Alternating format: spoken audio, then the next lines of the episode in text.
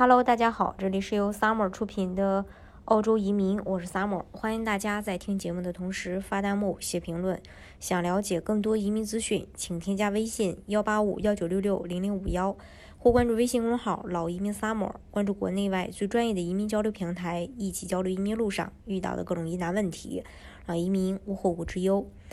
嗯，我们今天来说一下，截止到三月三十月三十一日。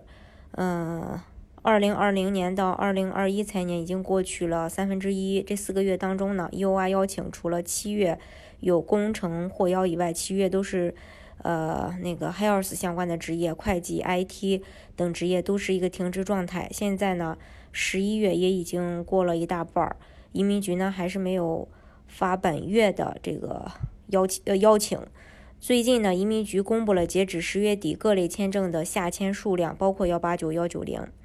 幺八九的话，本财年总配额是六千五百个，包括主服申请以及新西兰公民分支。在之前的 FOR 系统呃信息当中，移民局已经表示，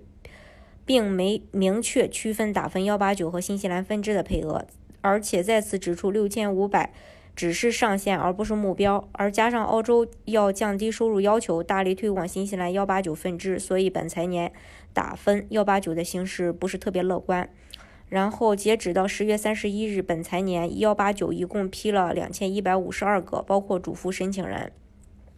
获批的人当中，境内的占大多数，境外的一般就是二三十个。比如九月。境内的批了六百五十八个，境外的批了八十一个，这个已经算是很多的了。那这样算下来的话，截止到十月三十一日，本财年幺八九的配额还剩四千三百四十八个，而幺八九的积压总数还有高达一万三千四百四十一个，也就是说，现在积压人数已经是剩余翻呃配额的三倍了。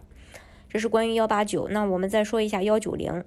本财年幺九零的总配额是一万一千两百个，比上个财年少了一半多一点。目前周担保还是在过渡政策阶段，根据南澳、昆州等预计，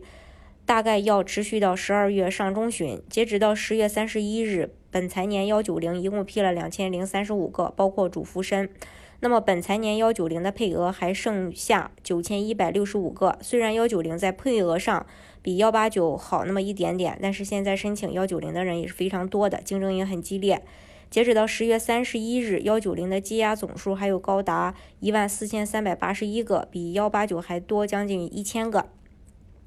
因为现在还是实施临时周担保政策，所以幺九零基呃申请基本也是集中在呃。Critical 职业当中，比幺八九强一点的是，除了 Health，其他像 IT 工程也有机会获邀，尤其是在新州和首领地地区。嗯，我们再说一下四九幺，本财年四九幺、四九四、四八九的总配额与幺九零是一样的，也是一万一千两百个，同样减少了一半。通过上财年的配额分配和实际申请签发来看，四九幺明显要比四九四要多。截止到十月三十一日，本财年四九幺一共批了两千两百八十六个，四九四批了一千呃一百九十八个，四八九批了三百九十二个，都包括主副申。其中十月其他类技术移民的下签数量明显增增加，只有幺八九在减少。然后本财年四九幺、四九四、四八九的配额还剩八千三百二十七个。截止到十月三十一日，四九幺的积压总数还有高达九千零八十二个。就算把剩余的偏远地区配额全部给四九幺也不够用，何况四八九和四九四的积压加起来还是非常多的。截止到九月三十日，四八九全部积压五千五百二十二个，十月也就清理了二百一十二二百一十六个，四九四积压有五百一十四个。所以，即使澳洲现在推广偏远地区移民，本财年的配额也是非常紧缺的。也之前移民局也曾表示，当前的移民配额还会根据需求进行调整，比如说增加一些偏远地区的移民配额，只是不知道增加的部分要从哪里出。这是关于目前澳洲的情况。